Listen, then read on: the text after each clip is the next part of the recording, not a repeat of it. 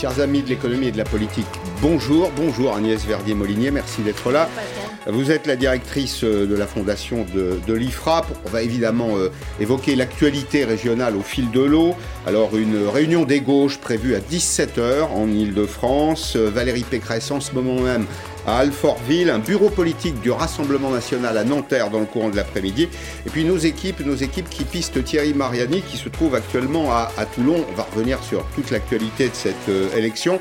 Et puis dire deux mots aussi du travail que vous avez réalisé à l'IFRAP, qui est vraiment un travail extrêmement complet de documentation sur le bilan de la mandature on a voté pour euh, des équipes ou contre des, équipes euh, sortantes selon les cas. Et puis il y a un bilan. Il y a un bilan, euh, vous dites, voilà, vous évoquez notamment le transfert des compétences. Pour qui vote-t-on? Peut-être que c'est une des explications de l'abstention. Peut-être qu'il y avait un peu de mystère sur euh, les prérogatives des régions, transfert de compétences, transport, euh, compétences économiques, actions économiques, la transformation des recettes également. Vous parlez avec la fusion des régions d'une organisation plus complexe, d'une perte de proximité. Là aussi, il y a peut-être un petit mot d'explication. Mais vous ajoutez, et c'est fidèle à l'esprit de l'IFRAP, que les dépenses totales des régions ont beaucoup augmenté et que dans ces dépenses, ce sont les dépenses de personnel qui, elles aussi, euh, ont cru, ont augmenté, euh, une augmentation de 11% sur euh, la période, qui est liée notamment au fait qu'il y a eu fusion des régions et qu'on a ajusté par le haut les salaires des fonctionnaires euh, des, régions. Donc voilà pour, euh, pour l'essentiel de notre euh, entretien. Je voulais dire deux mots également d'un aspect un peu logistique, mais qui a beaucoup préoccupé, qui continue de préoccuper d'ailleurs, des dysfonctionnements majeurs dans la distribution des bulletins de vote et des professions de foi pour ces élections régionales et cantonales. La Poste et Adrexo Adrexo, c'est une euh, société privée spécialisée dans la distribution de plis publicitaires ou du courrier, ont été convoqués au ministère de l'Intérieur.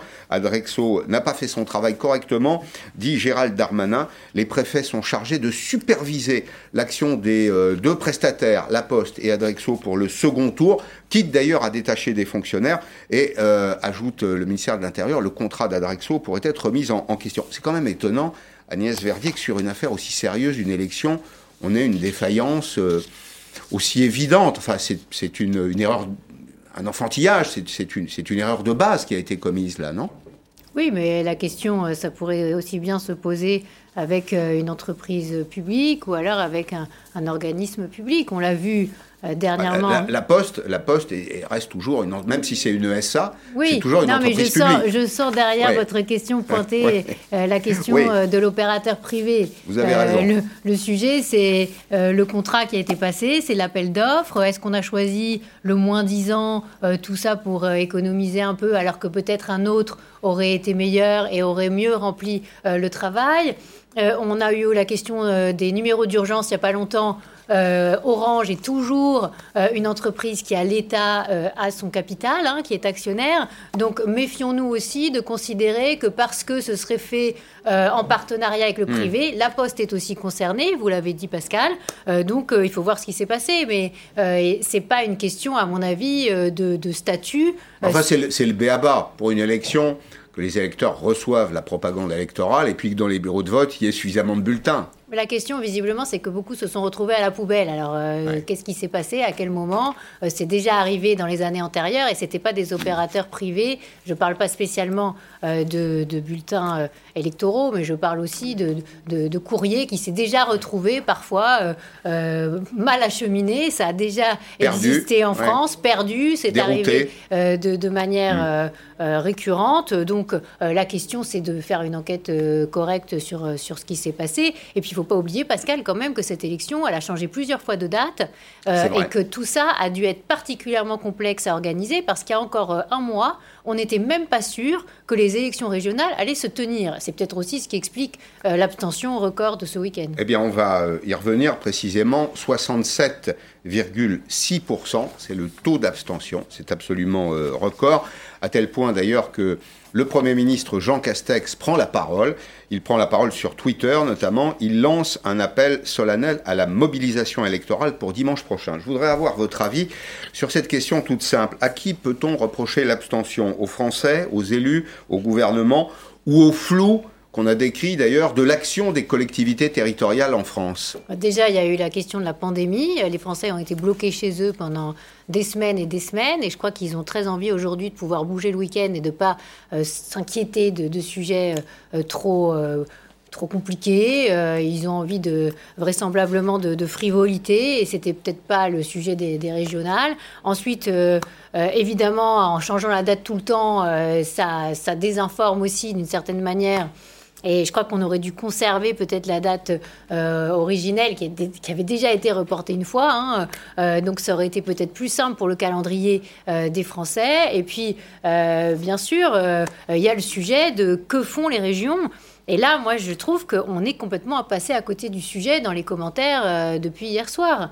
la plupart de nos concitoyens, je pense, considèrent vraisemblablement à juste raison, qu'on ne sait pas trop ce que font les régions et que finalement ça hmm. pèse peu. C'est 29 milliards les régions, on y reviendra tout à l'heure, 29 milliards par rapport à 1400 milliards de dépenses publiques, vous voyez, c'est une goutte d'eau. Ou 310 euh, milliards, 320 milliards, le budget de l'État. Oui, mais le, rapport, le rapport est significatif. Oui, mais regardez le budget des collectivités locales. C'est un peu plus de 250 milliards d'euros. Vous voyez que les régions, ça pèse à peu près une dizaine de pourcents. Euh, les collectivités locales euh, dans les pays qui nous entourent sont pas du tout organisées de la même manière. Vous allez en Allemagne, vous allez en Espagne, vous avez des grosses régions, pas forcément grosses en périmètre, je veux dire en nombre de kilomètres carrés, mais grosses en budget. Euh, les budgets, le budget total hein, de l'ensemble des landers allemands, c'est plus de 320 milliards d'euros. Vous voyez, le, le rapport, le rapport est significatif. Mais vous, voulez dire, vous voulez dire qu'on n'est pas allé au bout de la décentralisation C'est-à-dire que on a un peu un objet politique euh, indéterminé qui s'appelle les régions? Ben, Complètement. Complètement. Et d'ailleurs, c'est très intéressant de reprendre la chronologie de tout ce qui s'est passé ces dernières années. Rapport Attali. D'ailleurs, c'était un certain Emmanuel Macron qui tenait la plume, hein, si je me souviens bien. Proposition de supprimer le département. Hmm. Enterré. Ouais. Manuel Valls, euh, au perchoir, à l'Assemblée nationale, qui annonce la suppression des départements, enterré. Résultat, derrière, on a cette histoire des régions. Résultat, le ministre de l'époque des collectivités locales dit on peut faire 10 milliards d'euros d'économies. Mais ce n'était pas uniquement sur le bloc régional, c'était sur la totalité des collectivités locales, en supprimant effectivement des départements. Emmanuel Macron aussi avait dit qu'il allait réduire le nombre de départements. Et puis, il ne se passe rien. Euh, par ailleurs, décentralisation, on est, on est en plein dans une loi 4D en ce moment pour euh, décentralisation. Euh, décompression. décomplexification. Enfin, il y a quatre, y a quatre items dans cette loi. Nous, on l'a évalué dans notre macronomètre qu'on fait toutes les semaines à la Fondation IFRAP. Cette loi, elle ne décentralise rien. Ou alors pas vraiment. C'est-à-dire que hmm. ça permet aux régions d'aller financer un hôpital s'ils ont envie. Mais c'est quoi la logique de tout ça? Ça veut dire que les électeurs se disent la région ne sert à rien? C'est pas que ça sert à rien, c'est qu'en en fait, ils ont aucune mission quasiment de bout en bout. À part les transports publics, euh, on peut considérer qu'en Ile-de-France, c'est un vrai sujet. Euh, et, là, euh, oui, les transports en commun, ça pèse sur, sur notre vie quotidienne à tous. Mais sur l'ensemble de la France, qu'est-ce que c'est la région? C'est la gestion des lycées. Mais c'est pas l'embauche des profs. C'est pas la politique publique d'éducation. Alors, on tronçonne les, euh, mm. responsabilités. Et donc, euh, quand vous allez euh, réfléchir à que fait la région pour le lycée, alors ça va être l'entretien des bâtiments, ça va être la cantine, ça va être le nettoyage. Donc, est-ce que c'est vraiment sexy pour les lecteurs? Pas tellement. si vous vous disiez, bah, la région, elle gère l'éducation de mes enfants, elle gère la diversité d'offres d'éducation elle gère finalement la possibilité pour mon enfant plus tard d'avoir un vrai job, etc. Si on se disait la région, elle gère la politique de l'emploi avec Pôle emploi. Aujourd'hui, c'est toujours centralisé, Pôle emploi. Donc, on embauche les profs au niveau national, on gère Pôle emploi au niveau national. Euh, là, euh, on a dit euh, le sujet de la distribution, c'est les préfets qui vont gérer. Donc, en fait, c'est l'État. Oui, c'est une forme de nationalisation. Donc, tout, tout, est toujours géré plus ou moins par l'État. Et après, on dit, ah bah, les gens ne s'intéressent pas, il y a 67% d'abstention.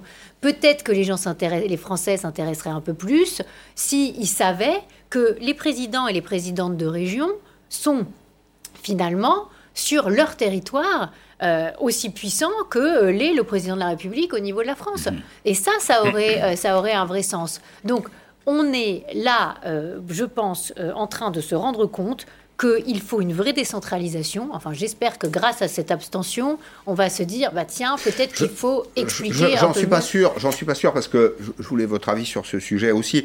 Vous avez vu comme moi qu'en région PACA notamment, ça a été le chassé-croisé. Le, candidat Europe Écologie Les Verts, qui est soutenu par, par toute la gauche, disait ce, ce matin hors de question, on ne va pas se retirer. Au fond, il est logique avec, euh, avec lui-même. Il dit les électeurs nous ont fait confiance, il faut qu'on soit représenté à l'Assemblée régionale. Cet après-midi, coup de téléphone parisien, coup de pression, manifestement, il décide de se, se retirer. C'est-à-dire que tout se passe, si je dis les choses très clairement, comme s'il n'y avait pas eu 60, quasiment 70% d'abstention hier. On continue dans la cuisine électorale. Mais ça, c'est pas tellement étonnant. Le, sujet, c'est comment on enthousiasme nos concitoyens pour la, pour la démocratie, qui est quand même un, un de nos biens le plus précieux. Un acquis, un acquis euh, précieux, et, oui. et, on a besoin de continuer à être dans un, un pays démocratique avec des élections qui, qui sont représentatives. Parce qu'on peut reprocher aux syndicats de ne pas être représentatifs, mais bientôt, euh, on aura des politiques qui ne seront pas beaucoup plus représentatifs. Euh, donc, euh, je crois que ce que nos concitoyens attendent, c'est qu'on sache ce que fait la commune, à quoi sert le département si on le supprime, comment on fait pour avoir des régions vraiment puissantes qui ont des vraies missions. Et d'ailleurs, c'est normal que ce soit la prime au sortant parce qu'ils n'ont pas tellement démérité. On le voit dans l'étude de la Fondation IFRAP. Beaucoup d'entre eux ont fait des efforts de gestion. Et donc finalement, il n'y a pas de raison euh, de euh, faire table rase euh, de ce qu'on fait depuis 2015, mm. ceux, qui sont, ceux qui sont au pouvoir dans les régions. Mm. Donc si on veut quelque chose de plus enthousiasmant, il faut que l'État lâche des finalement des missions et qu'il fasse son travail jusqu'au bout avec les, les, dépenses et les recettes qui vont avec. Dépenses et recettes et, et responsabilisation. Aujourd'hui, euh, euh, c'est minuscule en termes de poids, euh, malheureusement, nos régions, alors que ça devrait être dix fois, dix fois, hein, en termes de budget, ce que nous avons aujourd'hui. Et vous avez raison de rappeler peut-être que les, présidents de région sortants qui ont été plébiscités sont ceux qui se sont illustrés, notamment pendant la période du confinement, qui ont montré que les régions pouvaient substituer l'État dans des, missions qui sont des missions de santé publique, qui étaient en substance des, missions, des, missions, régaliennes. La santé, c'est un sujet, Pascal. Pourquoi la santé n'est pas gérée comme en Allemagne au niveau de la région? C'est pareil que pour l'éducation, c'est pareil que pour la politique de l'emploi, c'est pareil que pour la culture. Et finalement, on voit qu'on arrive au bout du bout de cette vision hyper centralisatrice que nous avons en France, qui à la fin dégoûte les Français de s'intéresser au sujet parce qu'ils ils sentent bien que de toute façon, quoi qu'il arrive, c'est toujours l'État qui va reprendre la main sur tout, et pas forcément pour, pour le meilleur, puisqu'on l'a vu pendant la pandémie, pendant cette, cette, crise sanitaire tellement éprouvante pour nous tous, ce, cette cacophonie entre les différents acteurs. Les présidents de région, certains me disaient qu'ils ne savaient même pas quels étaient les chiffres exacts euh, de, en réanimation, dans leurs hôpitaux, dans leur propre région, etc. Comment est-ce possible? Ça veut dire qu'il y, y, a le préfet, les ARS, euh, euh, l'ACNAM, et puis les gens qui habitent sur les territoires, et ceux qui dirigent les, les, exécutifs territoriaux, ils sont au courant de rien. tout ça produit beaucoup de confusion et phénomène inquiétant. Les jeunes ne votent pratiquement pas. les 18-24 ans, un taux d'abstention absolument record, 84%. 84%. Il, y a, très peu de jeunes qui ont, qui ont voté. Vous voyez, j'ai retenu les deux, les deux premières colonnes parce qu'elles me paraissent significatives. 18-24 ans, 84% de taux d'abstention, 25-34 ans, on va considérer qu'on est toujours jeune après 34 ans, mais les jeunes jeunes ne votent pas, 81%. L'intérêt remonte avec l'âge. J'allais dire d'une certaine façon, heureusement qu'il y a des retraités dans ce pays qui votent parce qu'à défaut, on n'aurait pas d'ailleurs euh, ces 25% de taux de participation, on serait sans doute en dessous. Oui, mais les retraités ont toujours, de, ces dernières années, toujours voté plus. Mais ça, ça ne préjuge pas du taux de participation qu'on aura au présidentiel, encore une fois. La présidentielle, on sait très bien pourquoi on vote. Les régionales, euh, demander à tout un chacun dans la rue s'il sait ce que fait sa région, la plupart ne savent pas. Et mhm. c'est pas normal ça devrait être de mini-États. Mais comme l'État français et l'administration française et la haute fonction publique française ont toujours peur d'être supplantés dans leur pouvoir et de laisser véritablement du pouvoir aux collectivités locales. Moi, j'ai eu ce débat à un, moment euh, sous François Hollande avec un très grand ministre de cette République et qui m'a dit Mais nous ne voulons pas retourner à la féodalité. C'est pour ça que nous ne donnerons pas de pouvoir aux régions. Hmm. Mais quelle est cette vision? C'est totalement daté. Hmm. On a peur d'avoir des, exécutifs qui ont vraiment la main sur les politiques publiques. Hmm. Résultat, personne n'est responsable. du, fait que la France perd des, places dans le classement PISA sur l'éducation, du fait qu'il y a des problèmes d'insécurité, du fait que la santé n'est pas bien gérée au niveau local, du fait qu'il y, a, pas, on se parle pas entre médecine de ville et hôpitaux, qu'on se parle pas entre hôpitaux publics et cliniques privées.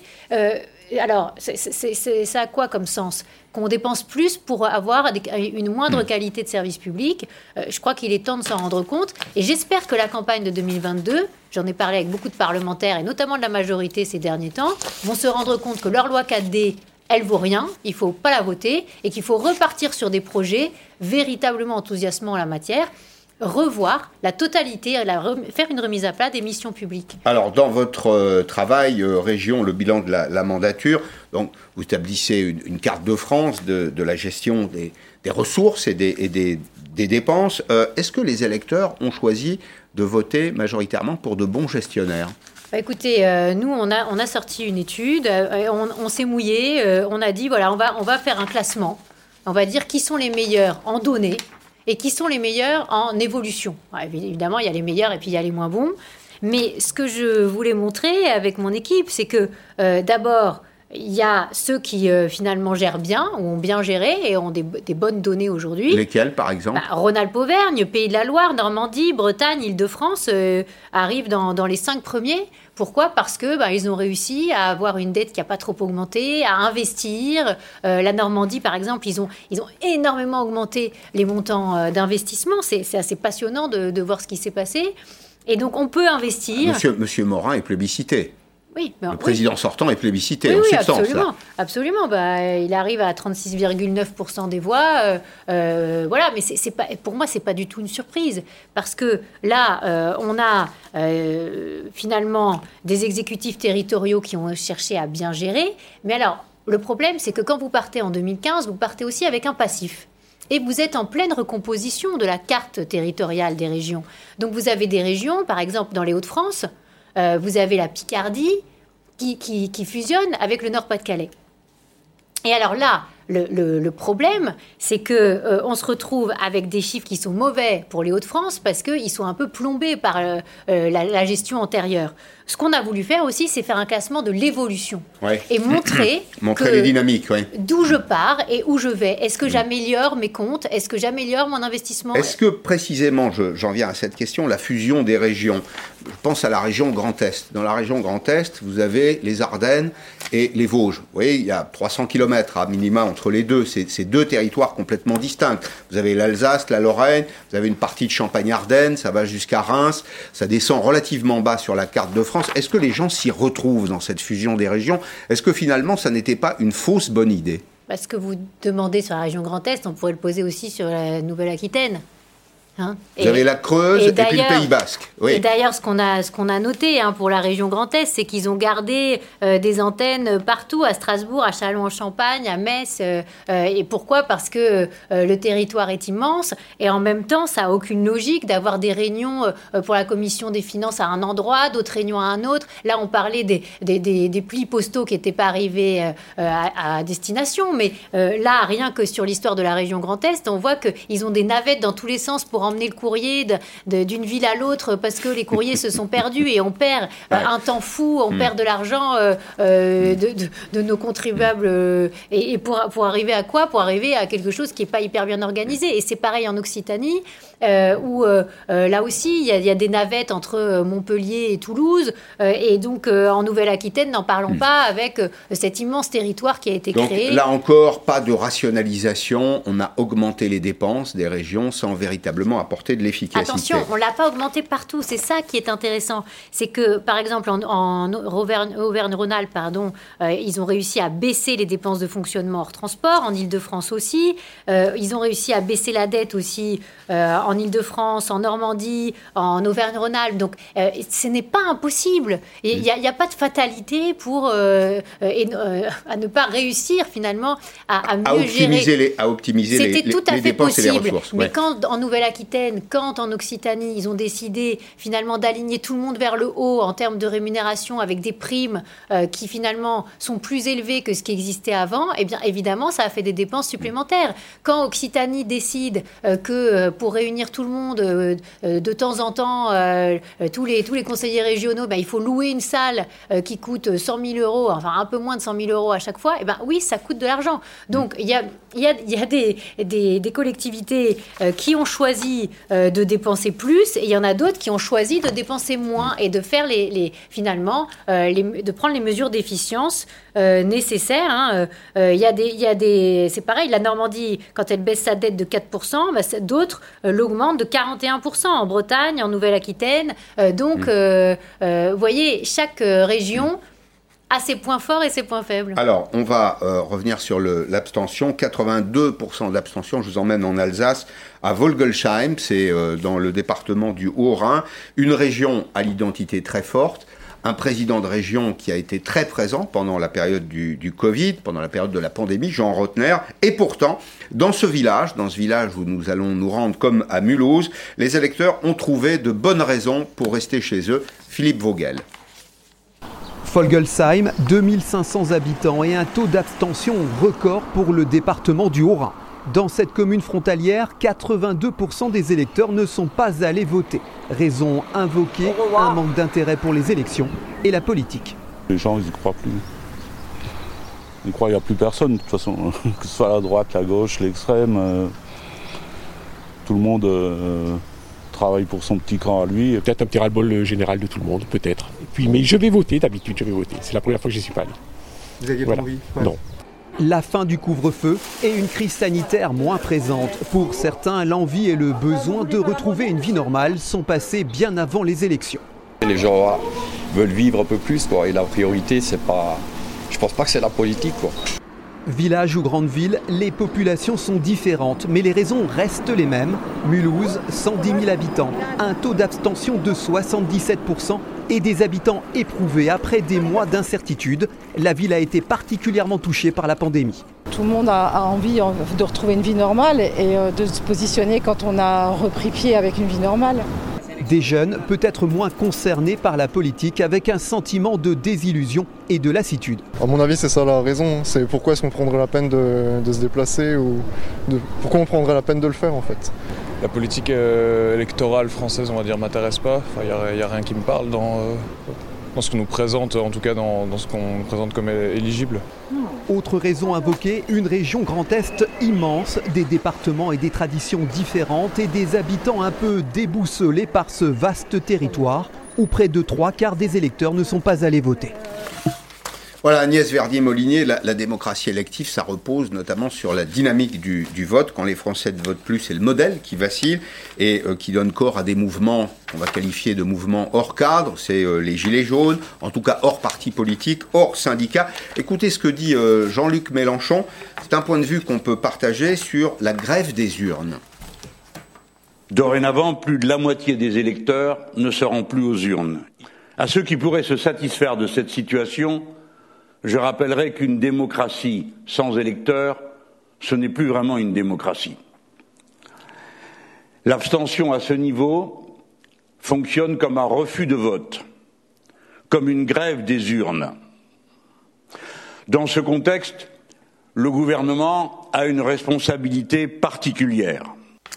Alors, on ne s'intéressera pas à la responsabilité. En revanche, on va rentrer dans le, dans le détail sur les catégories de population. Il y a un point qui a attiré mon attention, c'est que ce sont en réalité les ouvriers qui votent le moins aujourd'hui, 76% de taux d'abstention, les professions intermédiaires, les artisans, euh, les cadres et les employés, et puis les retraités qui votent euh, un peu plus, c'est 56% de taux d'abstention. A une espèce de désillusion des classes populaires. Vous avez entendu ces témoignages dans le reportage tourné à Mulhouse et en, en Alsace, des gens qui vous disent, les politiques, euh, ils sont très loin de notre vie quotidienne, mais est-ce que c'est possible d'être plus près? Mais bien sûr.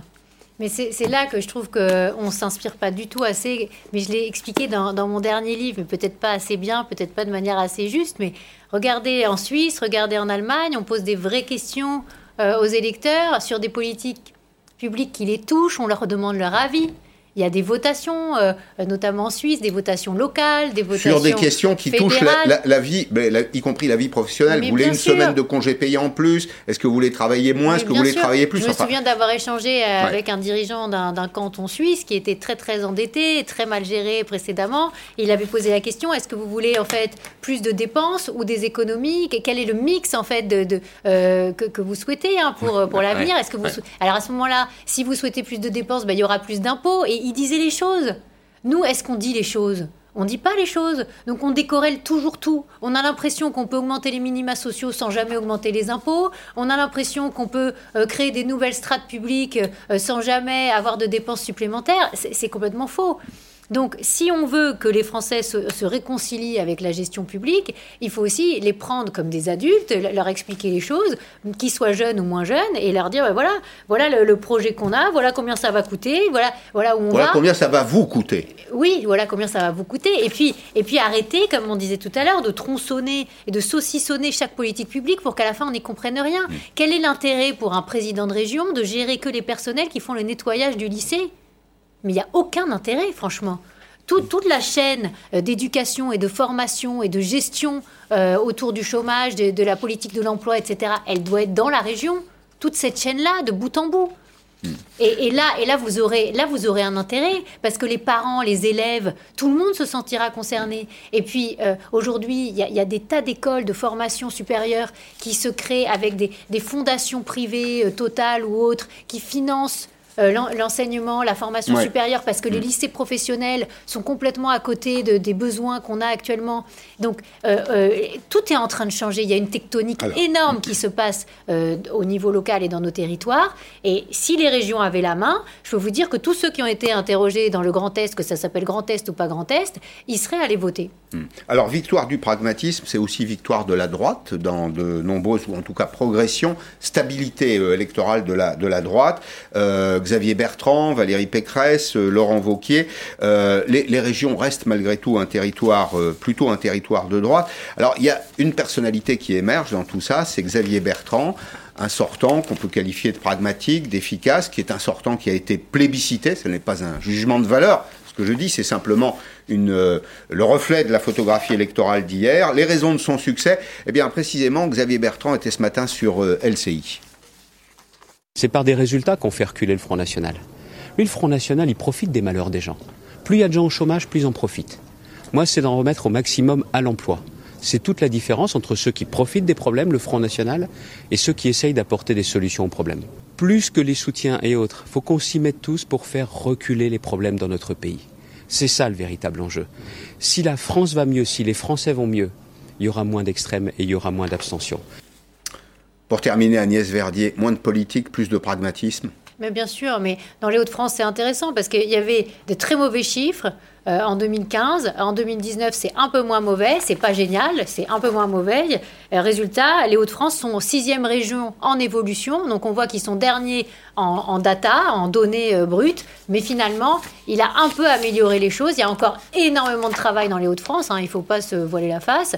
Mais ça prouve bien que quand on fait un peu de boulot sur le terrain et qu'on essaie de suivre les indicateurs, on se rend compte que tout le monde peut bien gérer dans ce pays comme le font la plupart des ménages et des entreprises de ce pays. Donc il n'y a aucune raison que le secteur public euh, soit à la traîne en la matière. Merci beaucoup Agnès Vernier-Bolligné. Dans un petit instant, Benjamin Morel, docteur en sciences politiques, il enseigne à l'ENS, l'école normale, supérieure de, de Paris-Saclay. On va s'intéresser au nouveau visage de la gauche.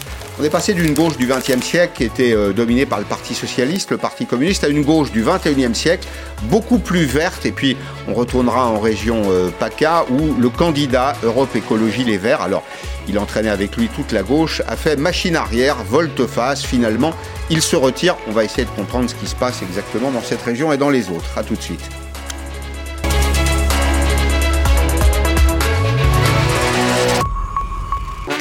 Votre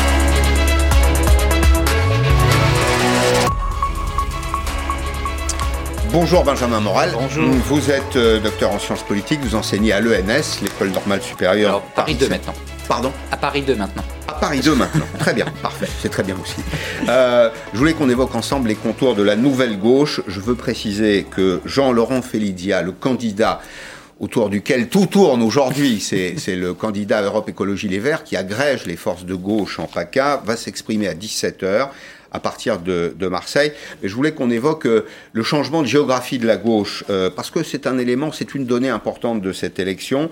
J'allais dire que sous forme d'image, les partis du XXe siècle, les grands partis qui ont animé la gauche au XXe siècle, euh, le Parti socialiste, euh, qui, s'est appelé la SFIO, le Parti communiste, se sont beaucoup affaiblis euh, au profit d'autres forces qui émergent, une gauche plus verte, Europe Écologie Les Verts, les Insoumis. Ça traduit un peu comme à droite d'ailleurs un phénomène de polarisation autour d'une gauche qui sent vraiment la gauche. Alors, c'est-à-dire que quand on veut comprendre un peu le paysage de la gauche, historiquement, il faut comprendre que comme la droite, elle était structurée autour d'un parti attrape-tout, qui était à gauche le Parti socialiste. C'est-à-dire un parti qui arrivait à ménager plusieurs électorats en tenant des discours qui pouvaient être eh bien, relativement peu cohérents entre eux, mais qui permettaient de ménager un électorat populaire, un électorat centriste, etc. Le tout agrégeant une force suffisante pour arriver à un second tour et pour en réalité déclencher une dynamique de vote utile. Dès le moment où vous avez un mauvais score pour Benoît Hamon, eh bien, à ce moment-là, cette force, qui était cette force d'agrégation, disparaît. Et vous avez comme à droite, eh bien, un phénomène de dispersion des voix. De balkanisation. De balkanisation, mmh. en effet, mmh. avec plusieurs électorats qui se retrouvent dans plusieurs partis. Et par ailleurs, l'émergence de quelque chose, c'est-à-dire une partie de l'électorat qui se retrouve en déshérence, grosso modo un électorat social-démocrate qui avait pu porter Emmanuel Macron, mais qui prend des distances vis-à-vis de lui, qui ne retrouve plus de place au Parti socialiste comme étant ce grand parti d'agrégation, et qui donc se retrouve orphelin. Et c'est là, en effet, que vous avez une dynamique, qui est notamment la dynamique Europe Écologie Les Verts. Vous pensez qu'on recrute beaucoup d'électeurs de gauche dans ces 67%, 67,6% d'abstentionnistes?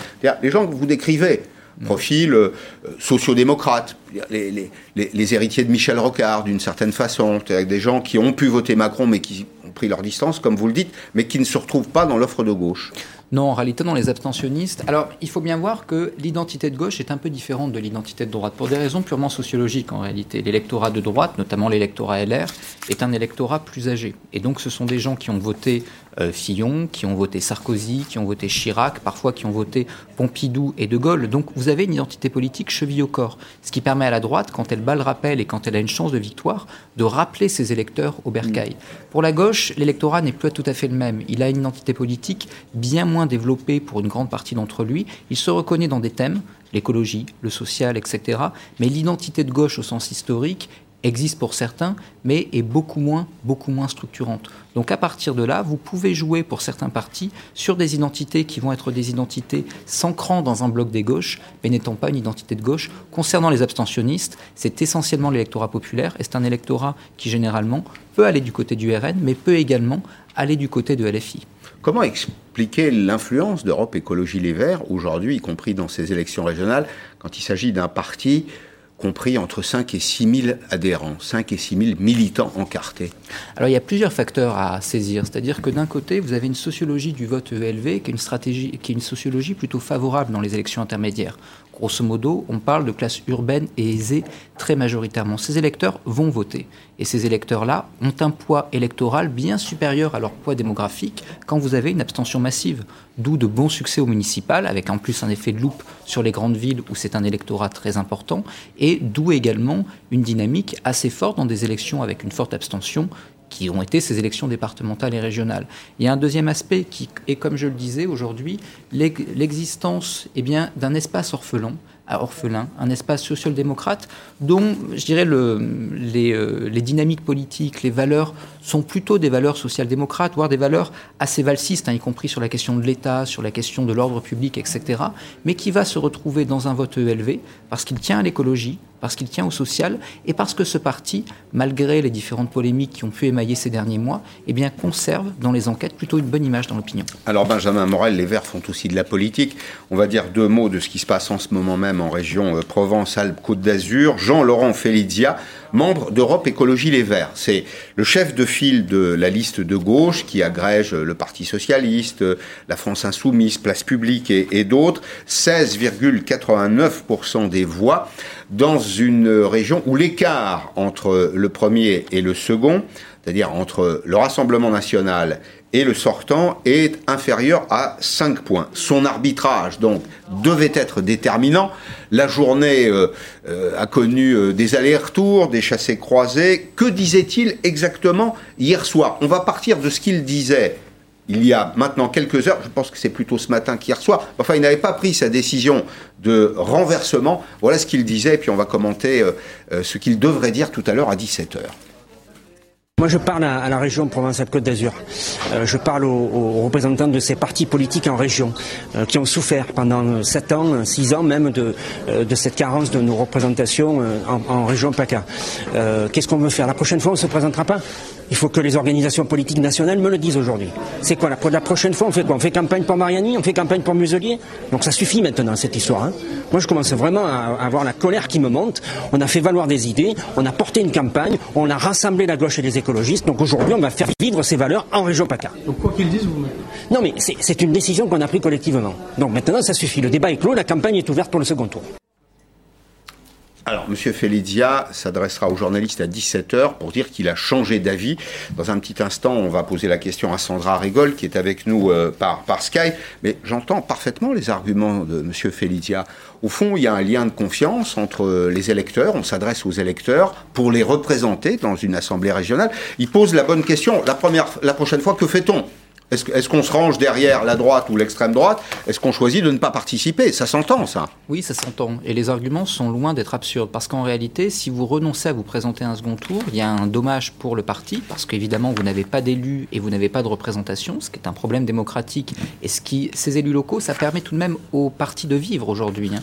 Vous avez un président élu, vous avez une masse ensuite élue à l'Assemblée nationale. Si vous n'avez pas les échelons locaux pour donner aux partis politiques dans l'opposition une infrastructure et une colonne vertébrale, c'est compliqué. Donc ce type de position, c'est tout de même une position problématique. Et ensuite, eh bien, un électeur qui ne peut pas voter pour la liste auquel euh, il s'est apparenté au euh, second tour alors qu'il a voté pour une autre liste au premier tour, eh bien ça crée un biais démocratique. Et l'idée d'un front républicain contre le Rassemblement national, aujourd'hui, on le voit dans les enquêtes, eh bien, ne fonctionne plus aussi bien. Quand vous regardez notamment les enquêtes pour la présidentielle, vous voyez qu'un électeur sur deux d'Anne Hidalgo ou de Yannick Jadot, aujourd'hui, se réfugierait soit dans l'abstention, soit dans euh, un vote Le Pen, en cas d'opposition entre Marine Le Pen et Emmanuel Macron.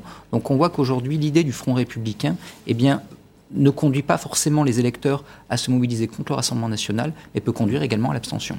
Nous sommes avec Sandra Rigol. Bonjour euh, Sandra Rigol, merci d'être avec nous. Vous êtes la numéro 2 d'Europe Écologie euh, Les Verts. Euh, j'entends les arguments de M. Felidia. Je voulais votre avis sur ce, point-là. Je sais que vous êtes attaché à la démocratie. Quand, M. Felidia dit, écoutez, on s'est adressé aux électeurs, ils nous ont fait confiance, la prochaine fois, après tout, bah, ne prenons aucun risque et puis ne soyons pas candidats. Ça s'entend, ça ça s'entend parfaitement. Euh, la colère s'entend, la difficulté à voir des régions dans lesquelles il n'y a plus euh, de représentants écologistes ou de la gauche s'entend parfaitement. Mais dans le même temps, et c'est ce qui fonde euh, la décision non seulement de Jean-Laurent Felitia, mais de toute sa liste, il y a dans le même temps le sentiment de responsabilité par rapport à la région et par rapport aux électeurs. Et après avoir beaucoup discuté, loin de la fatigue euh, des premières heures après les résultats, eh bien, ils ont collectivement euh, choisi de ne pas euh, présenter leur liste vous savez que chez nous, ce n'est pas Paris qui décide pour les régions, mais qu'on peut juste conseiller ou donner une orientation. Donc c'est un leur âme et conscience que la liste a hmm. choisi. J'ai, écoutez, permettez-moi de vous dire que j'ai un doute sur ce terrain-là, parce que vous avez entendu M. Felicia comme moi, euh, le document qu'on a diffusé n'est pas un document qui a dix jours, il a quelques heures seulement. S'il a changé d'avis, M. Felicia, c'est aussi probablement parce que vous-même, Julien Bayou, Olivier Faure et quelques autres euh, avaient exercé une pression. Je ne dis pas que c'est une bonne ou une mauvaise pression, enfin, est-ce que c'est une décision vraiment spontanée? C'est pas une décision spontanée, mais il y a eu plusieurs réactions spontanées. Le coup de colère qui arrive à un moment de grande fatigue après les résultats, euh, lui est très spontané. La réflexion qu'ont eu ensemble euh, les candidates et candidats, c'est pas spontané, c'est de la réflexion collective. Vous savez très bien que faire pression sur les gens, c'est pas exactement euh, la principale occupation des écologistes ni notre définition de la politique. En revanche, oui, on a discuté pas mal les uns et les autres euh, pour. Mais il y, a eu une menace d'exclusion, Sandra. Sandra rigole. Il y a eu une menace d'exclusion. Si c'est pas une pression, comment est-ce que vous appelez ça? Il y a déjà eu des listes qui se sont maintenues sans le soutien des partis politiques mmh. et avec une suspension temporaire, comme font souvent les partis. Ce n'est pas non plus une première, je pense, en disant ça, non pas à mon parti, euh, mais à, la région Grand Est en 2015. Donc euh, tout ceci euh, pouvait se passer de cette façon-là. Il aurait pu, ils auraient pu continuer. Leur choix a été différent. C'est pas à moi de le commenter, c'est à eux de le faire et ils le feront à 17h. Je pense que c'est bien mieux quand ça vient directement de la personne. Bon, je, partage votre avis, on l'écoutera avec beaucoup d'intérêt, on le suivra sur, euh, sur LCI.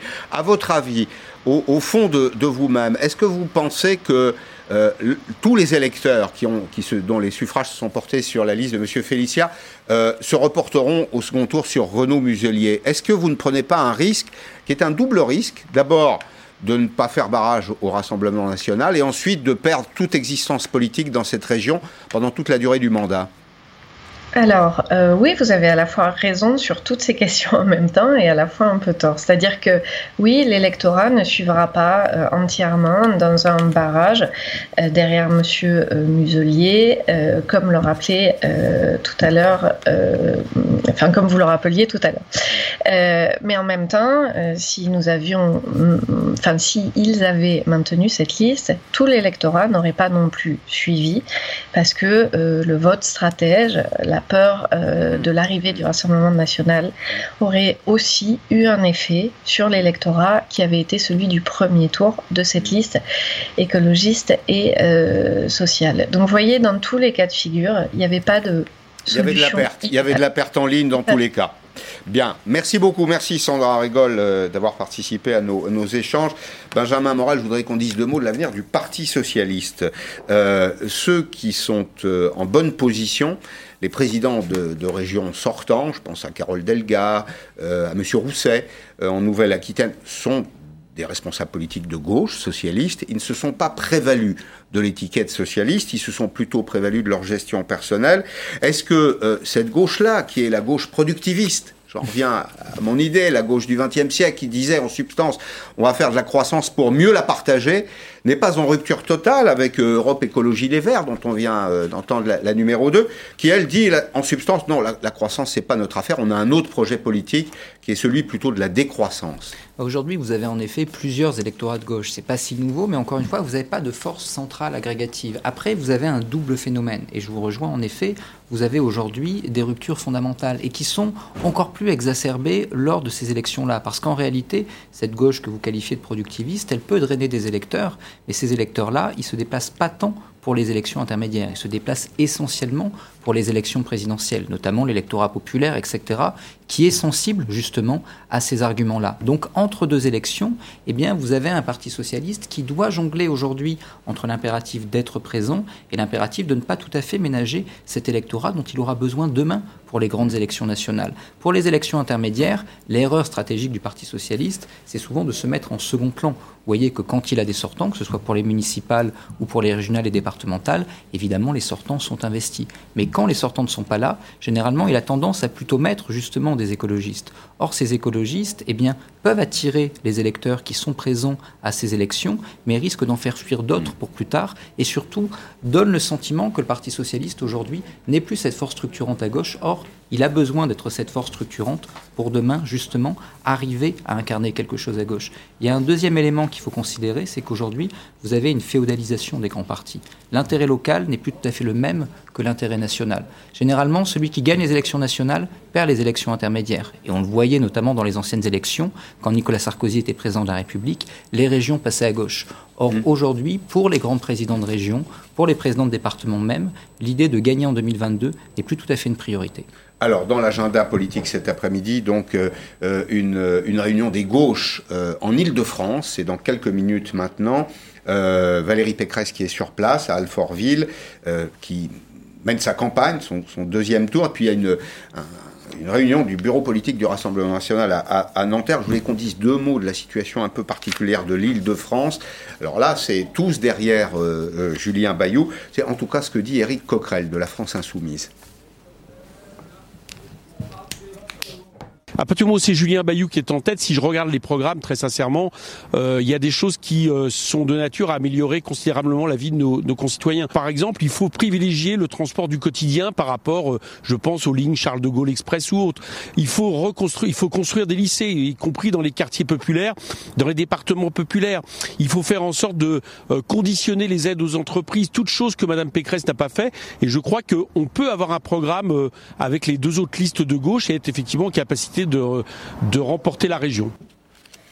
Est-ce qu'ensemble, euh, réunis, euh, tous les partis de gauche peuvent gagner l'élection en Ile-de-France? Mais si on considère qu'un second tour, c'est l'addition des résultats du premier, la réponse est oui, et ce serait même probable. Mais en réalité, un second tour, c'est pas l'addition des scores du premier. Et quand vous regardez, par exemple, le sondage présidentiel pour Challenge, qui est paru il y a quelques jours, vous voyez que Anne Hidalgo, euh, candidate unique de la gauche, ou Yannick Jadot, candidat unique de la gauche, ferait moins en tant que candidat unique que Jean-Luc Mélenchon, opposé à euh, Anne Hidalgo et à Yannick Jadot.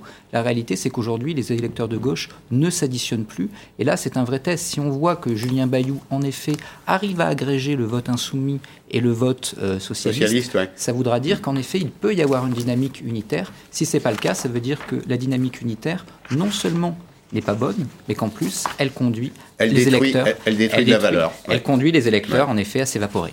Merci beaucoup, euh, merci, Benjamin Moral. Dans un petit instant, Arlette Chabot, vous pourrez suivre euh, dans quelques minutes en direct sur euh, LCI la conférence de presse de Jean-Laurent Felizia, le candidat Europe Écologie Les Verts, Parti Socialiste, Parti Communiste, Place Publique. L'agrégation des forces de gauche, il s'exprimera à 17h pour expliquer son changement de pied. Il se retire finalement.